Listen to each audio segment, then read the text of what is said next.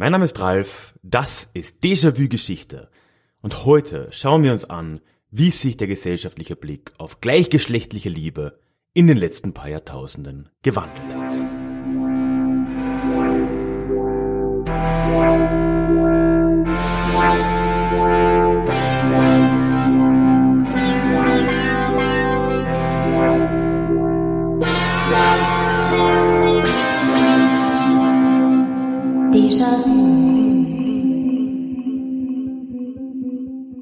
Hallo und herzlich willkommen zurück zu dieser neuen Episode des Déjà-vu Geschichte Podcast. Mein Name ist Ralf und hier auf diesem Podcast erzähle ich alle zwei Wochen aus der Geschichte und zwar um geschichtsbegeisterten Menschen wie mir regelmäßig zu ermöglichen, ganz tief in die Vergangenheit einzutauchen. Das tun wir immer mit Augenzwinkern und dem Blick auf das Hier und Jetzt und so werden wir das auch heute tun. Bevor wir aber einsteigen in diese Folge, möchte ich noch wie immer ganz kurz auf den Déjà-vu-Geschichte Newsletter aufmerksam machen. Dieser Newsletter ist, ich sage es immer wieder, für mich die beste Möglichkeit, in den Austausch zu kommen. Am Schluss der Episode erzähle ich noch ein bisschen mehr dazu.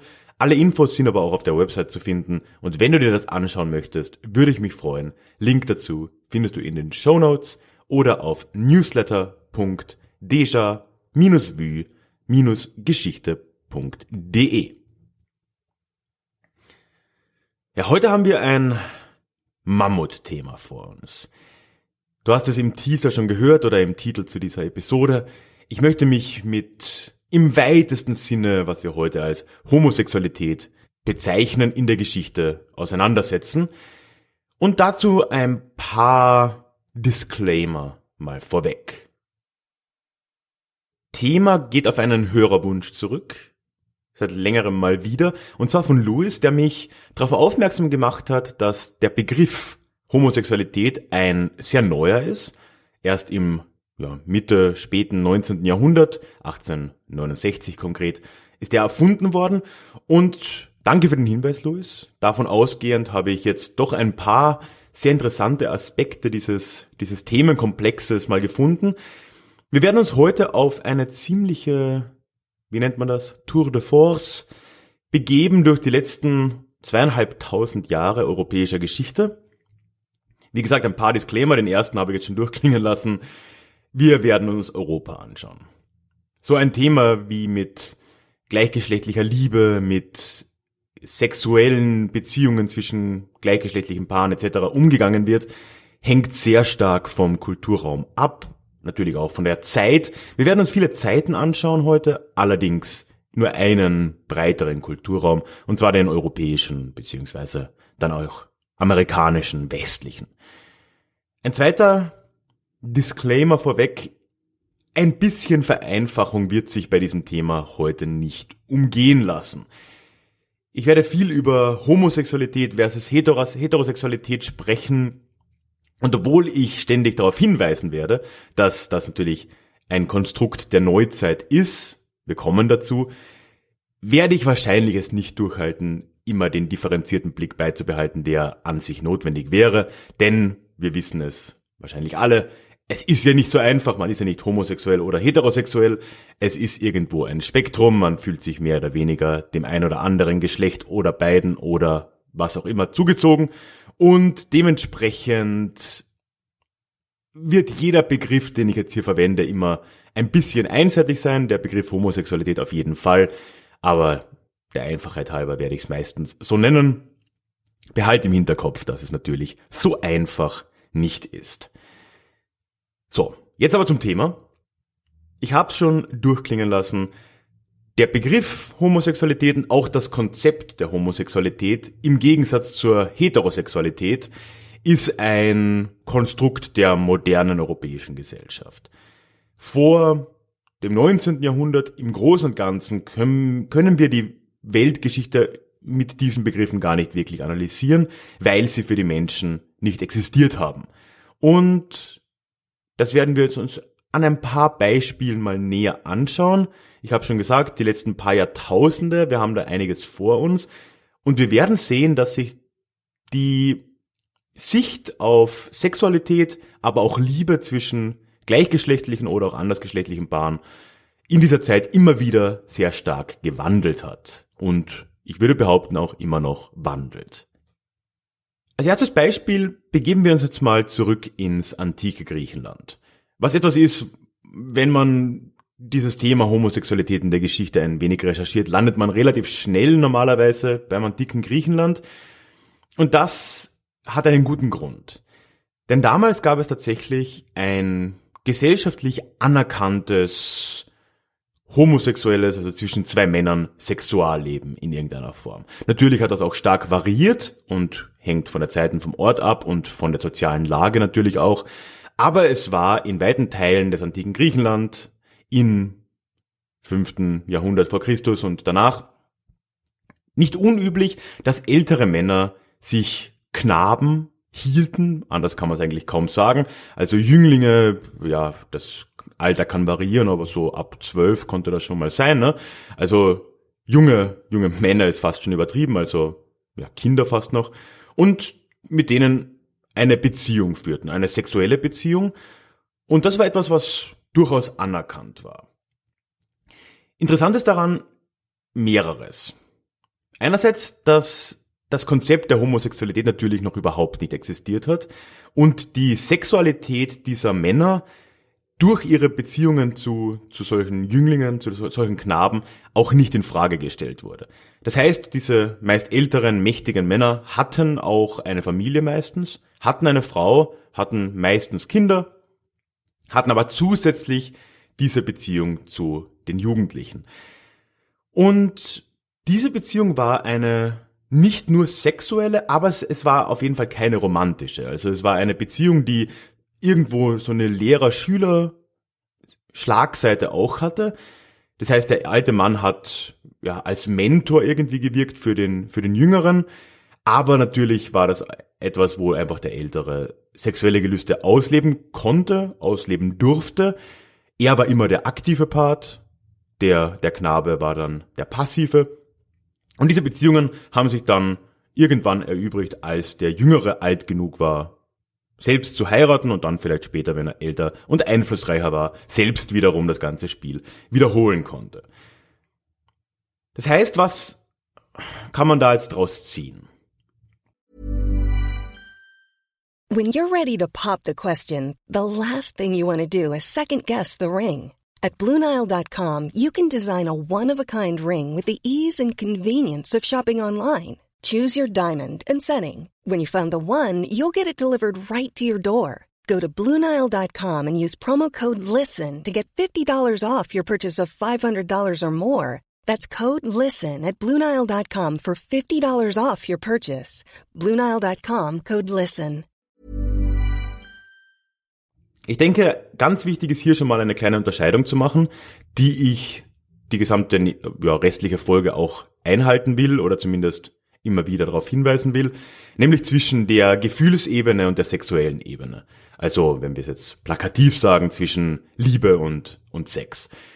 Hier haben wir keine Liebesbeziehung, zumindest nicht im Normalfall. Natürlich können wir nicht ausschließen, dass es das auch gab, dass ältere Männer sich in solche Knaben verliebt haben damals. Das war aber nicht die Norm. Die Norm war, dass das eine rein sexuelle Beziehung war. Es war eine Beziehung, die sozial anerkannt war, und es war auch etwas, was man in der Öffentlichkeit gezeigt hat und hatte natürlich viel mit Macht zu tun. Das heißt, der ältere Partner hat seine Macht über den Jüngeren demonstriert, indem er ihn auch hergezeigt hat in der Öffentlichkeit. Die Frauen hatte man damals ja meistens nicht dabei, wenn man unterwegs war und andere Männer getroffen hat. Aber diese Knaben, die Jünglinge, so, die hatte man oft bei sich. Und das ist eben doch auch etwas, mit dem man seine Macht, seinen Einfluss seinen Reichtum vielleicht auch gezeigt hat.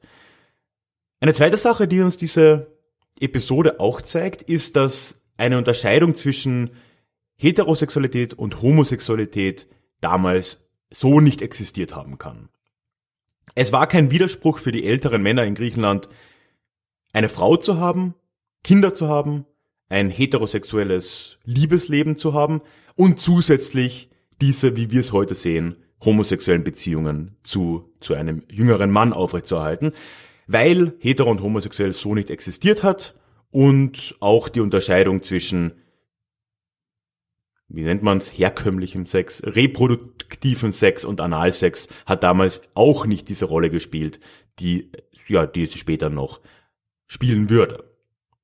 Und das ist etwas, was sich auch noch ein bisschen gehalten hat in der Antike. Auch in der römischen Zeit war es nicht unüblich, dass es ganz ähnliche Beziehungen gab. Und zumindest war auch diese Unterscheidung in Rom nicht vorhanden. Und generell war die sexuelle Zuneigung und die, die sexuelle Aktivität zwischen gleichgeschlechtlichen Paaren, wenn auch natürlich immer noch mit diesem Machtgefälle, durchaus etwas, was üblich war und was nicht in irgendeiner Form negativ für die beteiligten Männer ja, Folgen gezeitigt hätte. Das ändert sich wie so oft dann erst langsam, und zwar im, in der späteren Antike und mit dem Aufkommen des Christentums.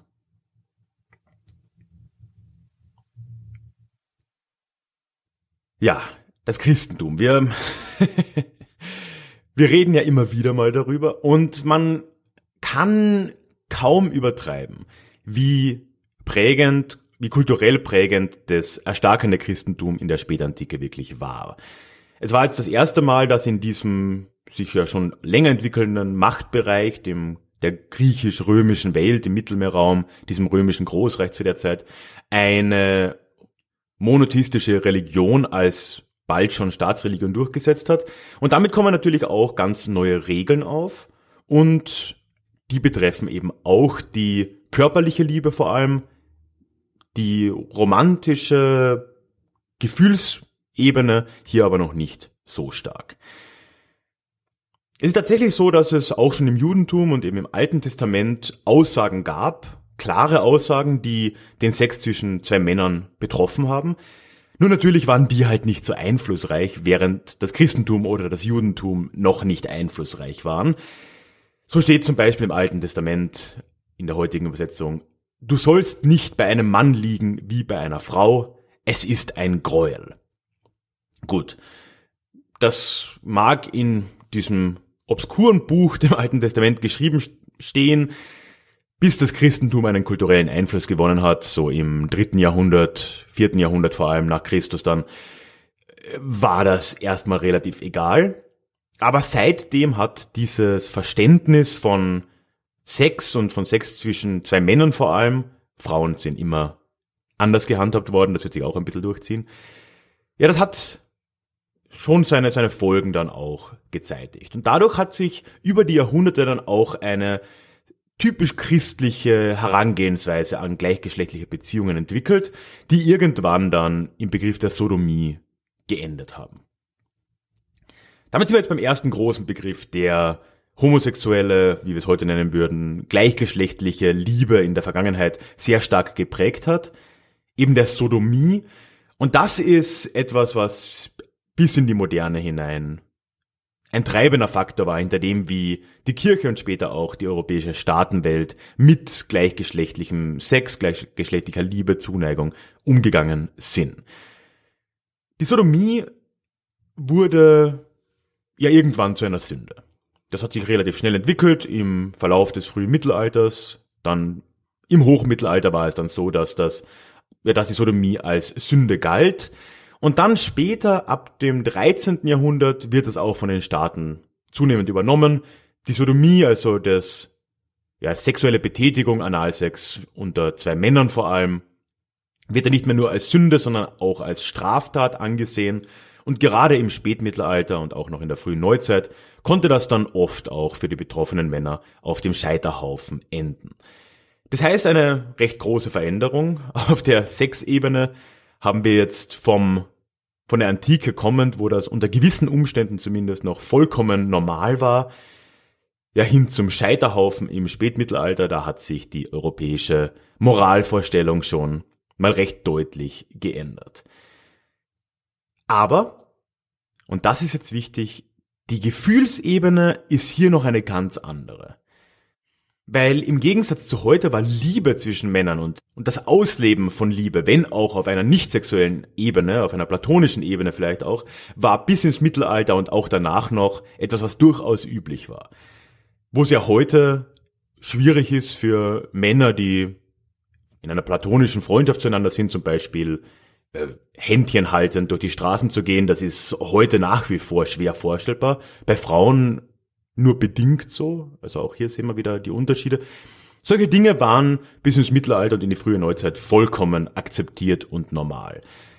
Es war normal und üblich, dass Männer sich gegenseitig ihre Liebe gestanden haben, sich gegenseitig Liebesbriefe geschrieben haben, auch durchaus mal das Händchen halten, Küsse, all diese Dinge waren durchaus üblich.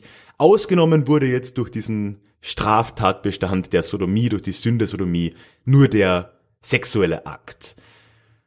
Und es war auch obendrein nicht nur anerkannt, es war auch sogar möglich, das zu legitimieren in einem christlichen, in einem religiösen Sinn, nämlich zum Beispiel in der sogenannten Schwurbruderschaft. Und das ist jetzt wirklich ein spannendes Feld, über das ich da gestolpert bin. Die Schwurbruderschaft kann man sich oder kannst du dir vorstellen wie ja, de facto ganz ähnlich zu einer Ehe oder zumindest ganz ähnlich zu einer Hochzeitsschließung in einer Kirche, wenn auch die Rollen danach nicht ehegleich waren. Was diese Schwurbruderschaft ermöglicht hat, war nämlich, dass zwei Männer oder jetzt wieder seltener zwei Frauen gemeinsam in eine Partnerschaft eintreten konnten und das in der Kirche tun konnten. Allerdings war diese Partnerschaft, klar, wir haben über Sodomie gesprochen, ganz klar platonisch, vielleicht auch romantisch in gewissem Maße definiert, aber auf keinen Fall eben sexuell. Und sie konnte auch zusätzlich zu einer Ehe und ist im Normalfall zusätzlich zu einer andersgeschlechtlichen Ehe zu einer Frau dann auch geschehen. Aber trotzdem ist es ein, ein sehr spannendes Konzept. Also ich sage jetzt einmal den Fachbegriff. Es, diese, diese Idee der Schwurbruderschaft ist in der Kirche als Adelphopoiesis, wenn ich das auch nur annähernd richtig ausspreche, bezeichnet worden. Und wurde dann so in den letzten 20, 30 Jahren in der Queer-Forschung, wie nennt man das, LGBTQ-Forschung, Geschichtswissenschaft, teilweise auch als ein Vorläufer der gleichgeschlechtlichen Ehe analysiert, wobei man sehen wird, so kann man es nicht sagen. Aber es ist schon interessant, wie damals die Liebe zwischen zwei Männern und teilweise auch zwei Frauen möglich war und wie man das nach außen projizieren konnte. Ich möchte dir mal kurz zusammenfassen, wie das ungefähr ausgesehen hat. Wenn im Mittelalter zwei Männer sich freundschaftlich oder natürlich auch romantisch und vielleicht auch sexuell, wenn auch nicht offen, zueinander zugezogen gefühlt haben, konnten sie zu ihrer Kirche gehen, vor allem im Osten, im byzantinischen, ja, Ostritus dominierten Teil Europas war das relativ einfach und verbreitet, zum Teil aber auch im Westen, und konnten eben diese Schwurbruderschaft, die, die Adelphopoiesis, eingehen. Dazu gab es dann eine Zeremonie, ganz ähnlich zu einer Hochzeit. Die zwei zukünftigen Brüder oder eben Schwestern die gehen vor zum Altar in der Kirche. Dort wird dann erstmal, wird man, man kniet sich hin oder man setzt sich hin. Es werden einige Gebete erstmal aufgezählt und dann werden die beiden mit einem Gürtel aneinander gebunden und jedem wird eine Kerze gegeben. Also auch hier schon so Symbolik, die zumindest teilweise heute noch in, in Hochzeiten auch vorkommt. Dann wieder einige Gebete, ein paar Vaterunser und so weiter. Man übergibt sich dann Gaben Ringe nicht üblicherweise, aber halt irgendwelche Gaben, also schon auch eine, eine Ähnlichkeit zur Ehe hier oder zur, zur Hochzeit. Und dann werden sie, nehmen sich die beiden zukünftigen Brüder an den Händen, sie werden um den Altar geführt, es wird gesungen, dann tauschen sie auch noch Küsse aus und damit ist das Ritual dann zu Ende und die beiden Männer oder Frauen sind dann Schwurbrüder oder Schwurschwestern. Eines der Gebete, das zitiere jetzt mal aus, aus der Wikipedia, aber ich, ich, ja, ich vertraue jetzt einfach mal, dass das so stimmt.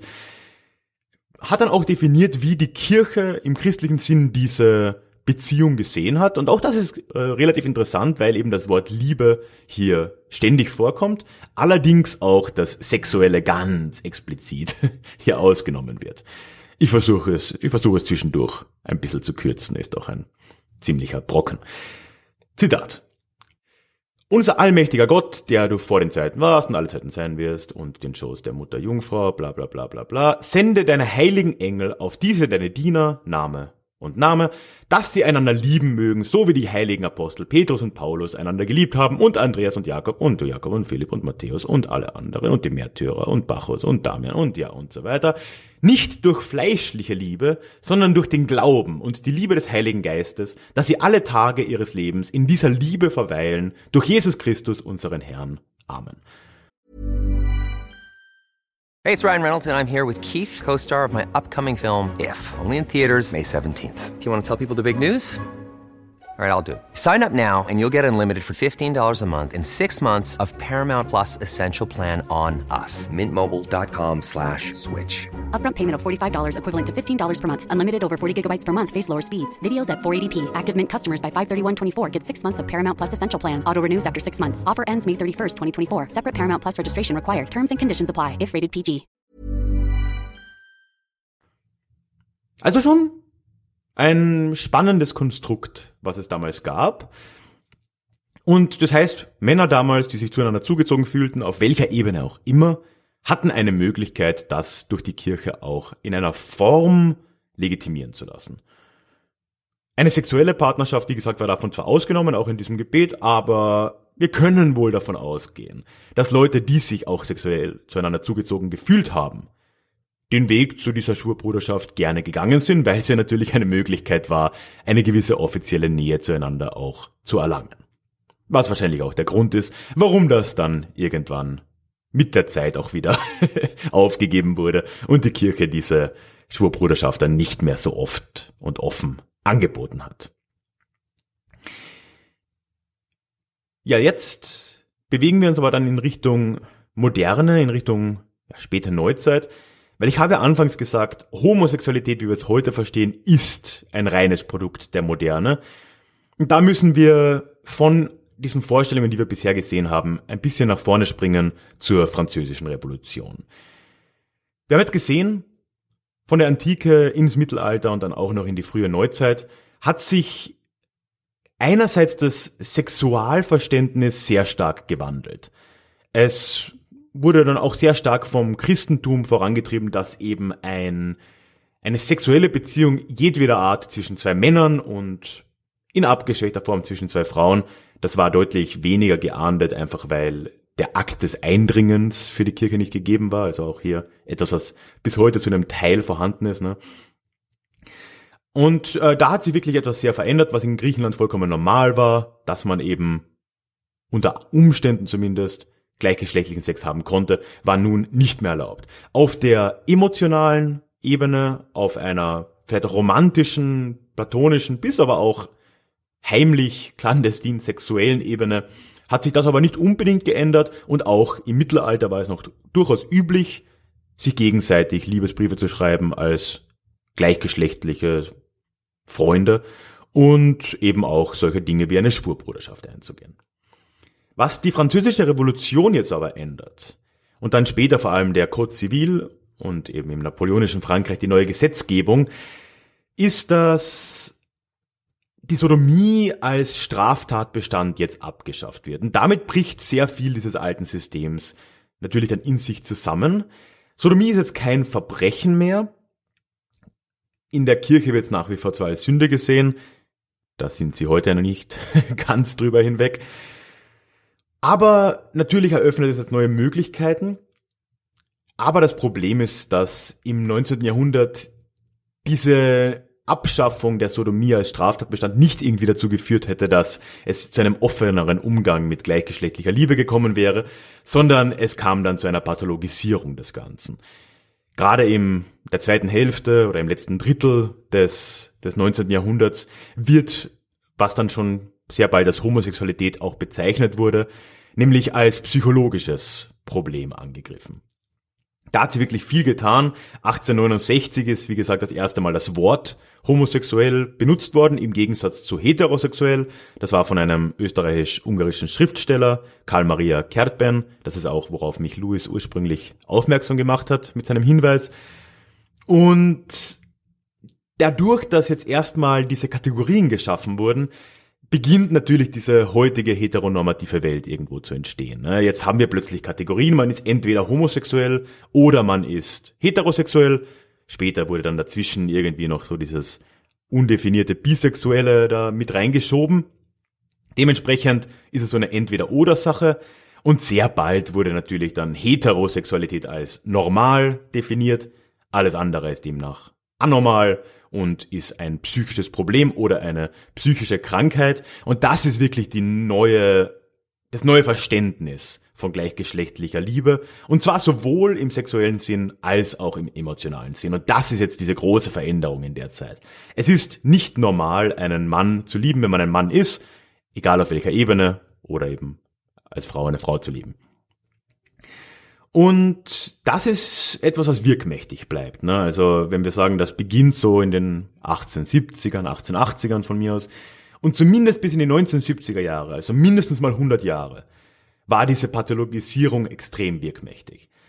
Bis dahin gab es in der westlichen Welt, in anderen Teilen der Erde ist es ja immer noch so, Bemühungen, homosexuelle Männer vor allem, aber auch Frauen zu bekehren, in evangelikalen Kreisen in den USA ist es heute noch üblich, sogenannte Conversion Therapies anzubieten, dass man Leute eben heilt von ihren psychischen Problemen der Homosexualität. Und auch sonst hat diese, dieser Wandel in Richtung Kastendenken, in Richtung Homo versus Hetero, der Community in den letzten 150 Jahren wenig Positives gebracht. Es reicht jetzt natürlich zu nennen die Nazi-Zeit, als auch viele wie es dann verstanden wurde, Homosexuelle in KZs gelandet sind. Natürlich nicht, oder was heißt natürlich, nicht vergleichbar zum Glück mit äh, dem Ausmaß, was es bei, bei Juden oder bei, bei Roma und Sinti war. Aber Schätzungen zufolge sind zumindest so 15.000 Homosexuelle auch gestorben in Konzentrationslagern. Viele mussten diese rosa Winkel tragen, um auf ihrer Kleidung, um das zu zeigen. Also und es hat dann wirklich lange gedauert, bis die Emanzipationsbewegung, die es ja auch seit dem 19. Jahrhundert schon gab, langsam ihre ersten größeren Erfolge verzeichnen konnte. 1969 ist hier ein großes Datum, als die sogenannten Stonewall Riots in der Christopher Street in New York stattgefunden haben und sich die LGBTQ-Szene dort drei Tage, glaube ich, eine de facto Straßenschlacht mit der Polizei geliefert hat, die Stop and Frisk mäßig da ja ständig ja, Patrouille gemacht hat in den, in den Bars und, und Kneipen. Und das war wirklich erst der Moment, als dann weltweit es zu einem Aufschwung kam der LGBTQ-Aktivisten. Äh, ja, LGBTQ Right Activists, ne, das ist das Wort. Und äh, natürlich dann jetzt in Richtung heute doch, ne, doch große Fortschritte auch, auch erzielt hat. Es gab aber da auch immer wieder große Hürden, die da in den Weg geworfen wurden. Ganz schlimm war natürlich die AIDS-Epidemie der frühen 80er. Ich habe da eine Dokumentation jetzt gesehen. Das ist dann, also ist wirklich ein Ausmaß, dass ich mir so gar nicht, also ich bin ja 88 geboren, ich habe das ja nicht mitbekommen in der Form, in, in, in der Hochzeit. Da, da wurden dann Leute interviewt aus San Francisco, da gab es wohl irgendwie so eine so eine Gegend, wo sich die Community recht konzentriert niedergelassen hat in der Zeit. Und ein Mann hat dann gezeigt, seine Gruppe, ich glaube, da waren zehn Leute oder sowas, die haben regelmäßig so Ausflüge gemacht, da gibt's halt ein paar Fotos. Und er hat dann gesagt, ja, äh, letztes Foto 1980, 81 und fünf Jahre später war er der Einzige, der da überlebt hat. Also wirklich äh, unfassbare Zustände. Aber neben all den, dem, dem Grauen, die, was die AIDS-Epidemie da auch äh, gebracht hat, der Community, hat das natürlich auch wieder neue Probleme erzeugt, was die Anerkennung der LGBTQ-Szene in in der äh, Gesellschaft äh, betroffen hat. So wie heute zum Beispiel jetzt wieder, man es mitbekommt beim Coronavirus, wo teilweise Leute Angst vor, vor chinesischen Menschen haben ne, und sich dann irgendwas vors Gesicht halten und ich weiß nicht was, war es auch in den 80ern so. Ne? Es gab wieder Berührungsängste zu der, zu der Szene, weil AIDS sehr stark mit der LGBTQ-Szene in Verbindung gebracht wurde. Auch das ist etwas, was erst langsam überkommen werden musste. Und ja, der Siegeszug dieser Emanzipationsbewegung, der es ja wirklich zum Glück ist, also es ist ja wirklich ein enormer Erfolg, also Christopher Street äh, oder Stonewall Riots waren jetzt, ich bin schlecht im Rechnen, ja, um die 50 Jahre her, ne, da wurde wirklich viel erreicht. Und das ist nicht selbstverständlich. Das heißt, zusammenfassend, jetzt haben wir ja doch eine ziemliche Reise durch die Vergangenheit hier, hier äh, durchgezogen. vom antiken Griechenland über das mittelalterliche Europa in die moderne bis eben in die heutige Zeit. Und da hat sich das, unser Verständnis als Gesellschaft in irgendeiner Form oder als Mehrheitsgesellschaft, wie auch immer, was gleichgeschlechtliche Liebe und gleichgeschlechtlichen Sex angeht, mehrmals radikal gewandelt. Wir haben zuerst über die sexuelle Ebene gesprochen, wo es in der Antike noch durchaus möglich war, Analsex zu haben, egal in welcher geschlechtlichen Zusammensetzung, und eben auch gleichgeschlechtlichen Sex zwischen zwei Männern unter gewissen Umständen, hat sich das radikal geändert und schon in der Spätantike und im frühen Mittelalter hat sich das im Prinzip erledigt und wurde als Sünde angesehen. Wir haben dann aber auch gesehen, dass die Gefühlsebene und ja, die platonische bis weniger platonische Liebe zwischen Gleichgeschlechtlichen erst deutlich später diesem Wandel unterzogen wurde, was in, im Mittelalter noch möglich war, mit Schwurbruderschaften, sich gegenseitig auch seine Liebe zu zeigen in irgendeiner Form. Das ist dann erst in den letzten 150 Jahren so richtig auseinandergebrochen. Und ich denke, wir haben da äh, viel verloren in, die, in diesem Prozess.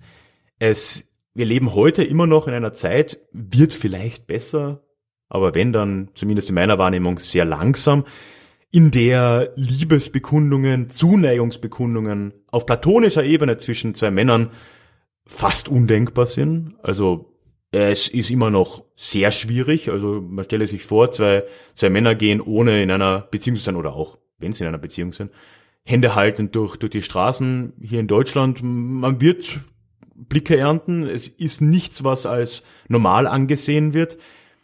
Freunde sagen sich nicht, dass sie sich lieben, auch wenn das vielleicht ein zutreffender Begriff wäre. Einfach weil die heteronormative Veränderung der letzten 150 Jahre, dieser Prozess, in dem wir uns da befunden haben, ja, die Welt sehr stark verändert hat. Und ich denke nicht zum Positiven. Und deswegen finde ich es auch so wichtig, dass eben gerade aus der LGBTQ-Szene da viel Druck kommt, der eben genau diese, diese Prozesse und diese Veränderungen der letzten 150 Jahre versucht, wieder ein bisschen in andere Bahnen zu lenken und vieles von dem zu normalisieren, was über weite Teile der Geschichte tatsächlich auch normal war. Aus anderen Teilen der Gesellschaft wird das nur sehr wenig gemacht, was schade ist, weil wir haben schon auch einiges verloren in diesem Prozess der, in Anführungszeichen, Modernisierung.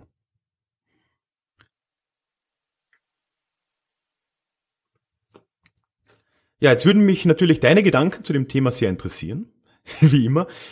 Du kannst auf meiner Website direkt unter dieser Episode kommentieren. Da gibt's die Episode als Blogartikel quasi, da kann man drunter einen Kommentar hinterlassen.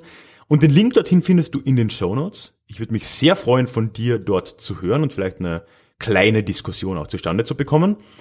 Und ansonsten, ich habe es anfangs schon gesagt, würde ich mich natürlich sehr freuen, wenn du in den Déjà-vu-Geschichte Newsletter kommen würdest. Der Newsletter ist für mich die beste Möglichkeit, in den Austausch zu kommen, und zwar abseits von irgendwelchen Algorithmen von Facebook, Instagram und Co. Das heißt, ich kann dich zuverlässig erreichen. Ob du das dann öffnest oder nicht oder in den Spam schickst, ist natürlich dir überlassen. Aber es funktioniert halt ohne irgendwie einen Mittelsmann dazwischen. Und du kannst auf jede E-Mail auch antworten, worauf ich dann natürlich wieder garantiert mich auch bei dir melde. Und das funktioniert halt einfach. E-Mails funktionieren nach wie vor. Und deswegen ist mir das auch so wichtig. Du erhältst dort immer neue Informationen, wenn sich bei mir was tut, üblicherweise alle zwei Wochen mit einem neuen Blogartikel und einem neuen Podcast, einer neuen Podcast-Folge aber auch, was sich sonst bei mir tut. So wird zum Beispiel dieses Jahr wahrscheinlich ein neues Buch von mir kommen, kann ich schon mal so leicht anteasern. Da hörst du natürlich auch im Newsletter als erstes davon. Und als kleines Dankeschön gibt's noch ein gratis Hörbuch zum Download gleich nach der Anmeldung. Wenn dich das interessiert, findest du den Link auf meiner Website, wo ich nochmal alle Infos zusammengefasst habe, samt Anmeldeformular, in den Show Notes oder direkt auf newsletter.deja D-E-J-A minus vue, V-U, minus Geschichte.de. Ja, ansonsten bleibt mir nur zu sagen, egal wo du mich hörst, bitte lass ein Abo da oder auf Spotify kannst du mir da folgen, würde mich sehr freuen, ist auch immer ganz gut so für die Sichtbarkeit. Und zu guter Letzt möchte ich allen danken, die die Déjà-vu-Geschichte auch finanziell unterstützen. Ihr seid die Besten, ihr macht das alles hier möglich. Und wenn auch du zu diesen tollen Menschen gehören möchtest, dann schau doch gerne auf meiner Website vorbei. In den Show Notes findest du den Link dorthin oder sonst auf der Über mich Seite, wo ich all die Möglichkeiten, dieses Format zu unterstützen, mal zusammengefasst habe. Ja, wir hören uns dann hoffentlich sehr bald wieder. Ich kann schon mal vorweg schicken, im März wird es hier ein bisschen mehr geben. Abseits der zwei normalen Folgen wird es nämlich eine kleine Serie hier geben. Ich will noch nicht zu viel verraten. Und nächst, nächstes Mal hören wir uns aber noch mit einer normalen Folge, wenn mich nicht alles täuscht. Bin jetzt gar nicht sicher. Aber wir werden es rausfinden in zwei Wochen in unserem nächsten Déjà-vu. Tschüss.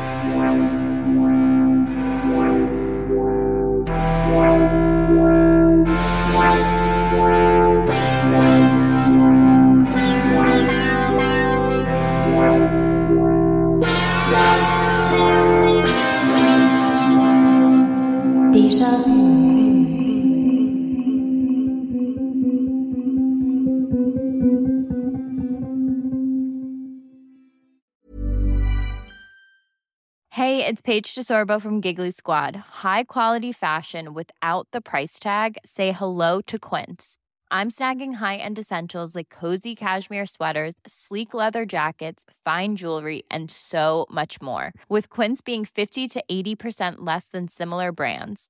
And they partner with factories that prioritize safe, ethical, and responsible manufacturing. I love that. Luxury quality within reach. Go to quince.com slash style to get free shipping and 365 day returns on your next order. Quince.com slash style.